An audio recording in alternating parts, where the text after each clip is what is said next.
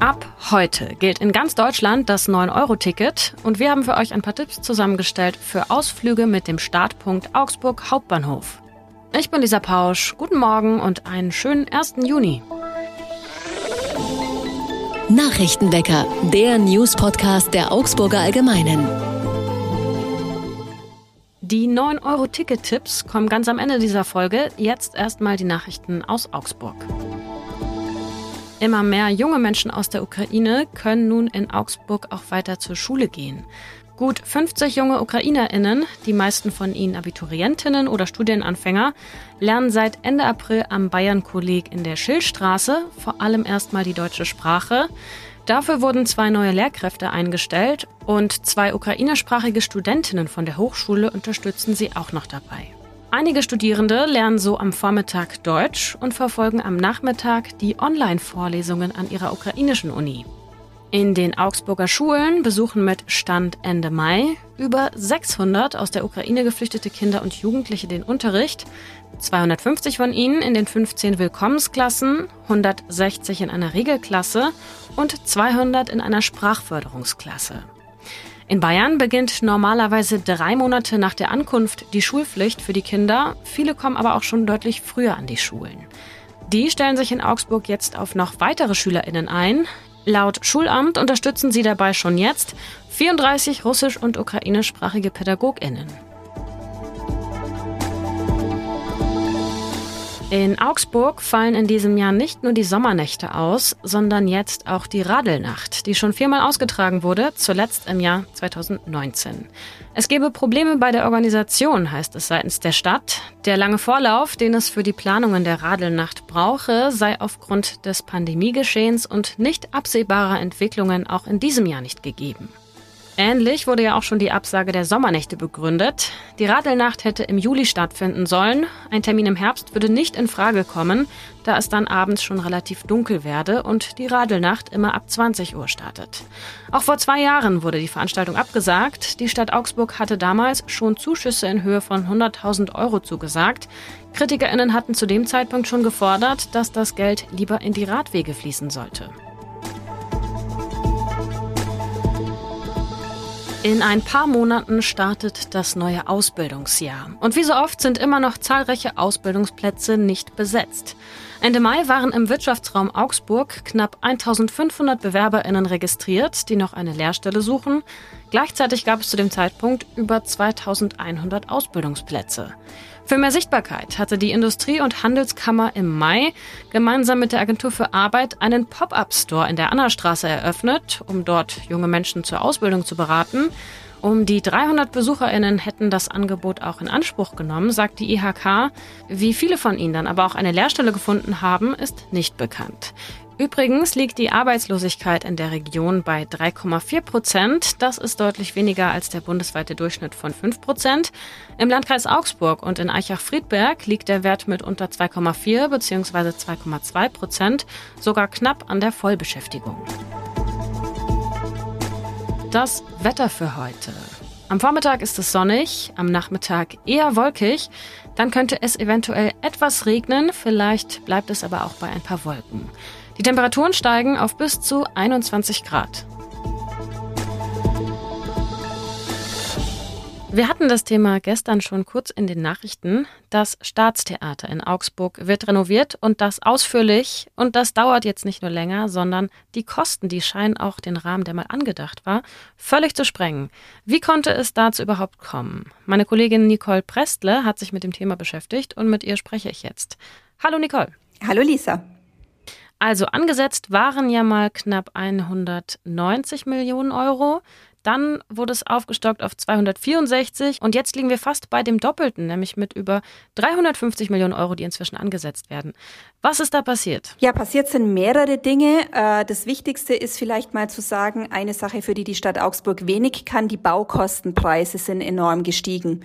Man hatte bei dieser Vorplanung, die dann schließlich zu diesen prognostizierten Ausgaben geführt hat, mit einer Kostensteigerung von 2,5 bis fünf Prozent bei den Baukostenpreisen gerechnet. Dann kam man auf die Summen, die du vorher genannt hast. Jetzt ist es aber so, Unter anderem durch die Auswirkungen der Corona-Pandemie, aber auch den Ukraine-Krieg sind diese Baukostenpreise gestiegen auf rund 14 Prozent im Moment. Also um 14 Prozent. Und diese enorme Steigerung macht natürlich aus, dass auch die, die ganzen Aufträge, die die Stadt vergibt, teurer werden. Das ist ein Punkt. Der zweite Punkt ist, dass bei diesem großen Haus, das alle hier am Kennedy-Platz kennen, das saniert werden muss, ein Unternehmen, das mit Aufträgen schon beauftragt war, einfach nicht geliefert hat. Und trotz mehrerer Mahnungen seitens der Stadt ist dann da weiter nichts passiert. Die Stadt musste sich von dem Unternehmen trennen und musste ein neues Unternehmen suchen. Das hat Zeit gedauert und bei so großen Bauunternehmen ist jeder Monat Verzug auch wieder eine Preiserhöhung. Jetzt sind 20 Millionen Euro ja nicht nicht mal eben wenig. Ähm, wo kommt das Geld jetzt her? Aus, aus welchem Teil des, des Stadthaushaltes? Das ist eine gute Frage. Also aus welchem Teil des Stadthaushaltes? Es ist so, es ist ja ein Kulturprojekt, das heißt, es wird aus dem Kulturetat, aber auch aus dem Bauetat zusammengelegt und man muss auch sehen, diese Sanierung wird vom Freistaat Bayern mit 75 Prozent gefördert. Es ist also nicht so, dass die Stadt das ganz alleine zahlen muss, sondern der Freistaat ist da mit dem Boot. Und der Freistaat hat schon signalisiert, dass der auch bei den Kostensteigerungen wieder mitgehen wird. Jetzt muss man aber auch sehen, es sind natürlich nicht 75 Prozent des gesamten Bauvolumens, das der Freistaat fördert, sondern nur dieser sogenannten förderfähigen Kosten. Da zählt nicht alles dazu. Aber in Summe kann man sich das ungefähr vorstellen. 50 Prozent dessen, was das ganze Ding kostet, wird der Freistaat bezahlen. Was bedeutet das denn jetzt für Projekte zum Beispiel zu Schulsanierungen oder Schwimmbadsanierungen? Müssen die sich jetzt erstmal hinten anstellen? Das ist eine gute Frage, weil das wird natürlich immer gern gegeneinander aufgerechnet. Hätten wir das Theater nicht, könnten wir unsere ganzen Schulen sanieren. Das stimmt so nicht ganz. Denn Punkt eins, ich habe ja vorher die Förderungen vom Freistaat erwähnt, würde man äh, das Theater nicht sanieren, würde auch dieses Geld vom Freistaat nicht nach Augsburg fließen. Punkt zwei ist, dass die Stadt für diese Theatersanierung ja auch Kredite aufgenommen hat und es ist fraglich, ob sie Kredite auch für Schulsanierungen aufnehmen würde. Also man kann unterm Strich sagen, würde das Theater nicht saniert, würde bestimmt nicht das ganze Geld das dann nicht fällig würde, in andere Projekte gesteckt. Aber natürlich ist es so, wenn die Stadt Kredite aufnehmen muss für dieses Theater, für dieses Projekt, dann wird sie vielleicht bei anderen Punkten und bei anderen Projekten eher drauf schauen, können wir jetzt einen weiteren Kredit uns leisten. Und deswegen kann es natürlich sein, dass manche Projekte nicht gebaut werden, jetzt solange dieses Theater eben auf der Payroll steht, sagen wir es mal so. Dann schauen wir mal auf die positiven Seiten, also jenseits der Kosten. Es ist ja ein Theater und es wird renoviert. Es wird reichlich äh, und ausführlich renoviert. Was bringt uns das denn in Augsburg? Das kann man auch wieder, wie so viele Dinge, von verschiedenen Seiten sehen. Werfen wir mal einen Blick ins Theater mit wirklich mehreren hundert Mitarbeitern. Die hatten bislang sehr schwierige Arbeitsbedingungen. Diese schlechten Arbeitsbedingungen lagen einfach daran, dass dieser Gebäudekomplex einfach die ganze Zeit angestückelt wurde, immer wieder was neu gebaut und es wurde es, es konnte einfach nicht mehr gut und logistisch effizient gearbeitet werden. Positiv für die Besucher des Theaters wird sein, dass jetzt beide Spielstätten, das kleine Haus und das große Haus, künftig an einem Ort miteinander vereint werden. Die Komödie war immer in der Altstadt, das große Haus war am Kennedyplatz und man musste immer hin und her. Übrigens auch das Ensemble musste immer hin und her.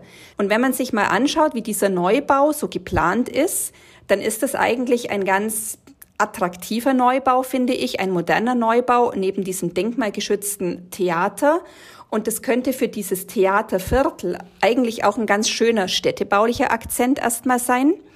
Man muss auch beachten, dass gleich nebenan, gegenüber der Volkertstraße, wird die Staatsbibliothek einen modernen Anbau bekommen. Und der Architekt ist da Volker Stab. Wer sich mit Architektur ein bisschen auskennt, weiß, dass der Mann recht bekannt ist und auch für gute Architektur steht.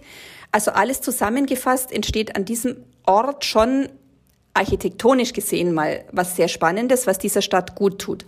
Und noch ein Punkt muss man sagen, dieses neue Theater soll ja ein Ort sein, der praktisch rund um die Uhr fast geöffnet ist. Also nicht nur, wenn abends Vorstellungen sind, sondern da wird es eine Gastronomie geben, wo man einfach hingehen kann.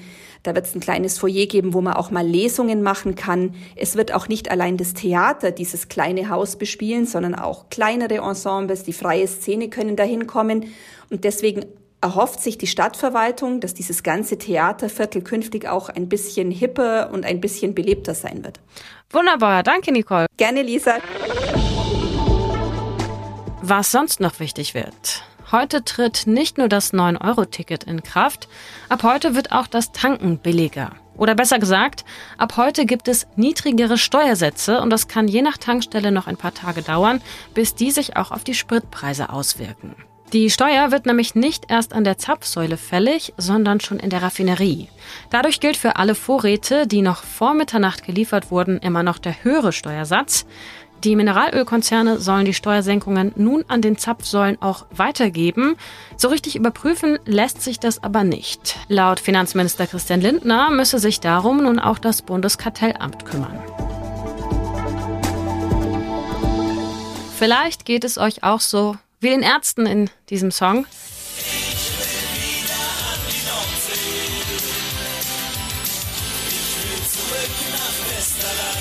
Habt ihr das 9-Euro-Ticket längst gezogen oder seid ihr kurz davor?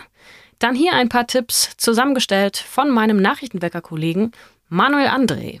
Wenn ihr wirklich nach Sylt wollt, dann schafft ihr das mit dem 9-Euro-Ticket in 15 Stunden und 18 Minuten ab Augsburg, vorausgesetzt ihr erreicht alle Anschlusszüge.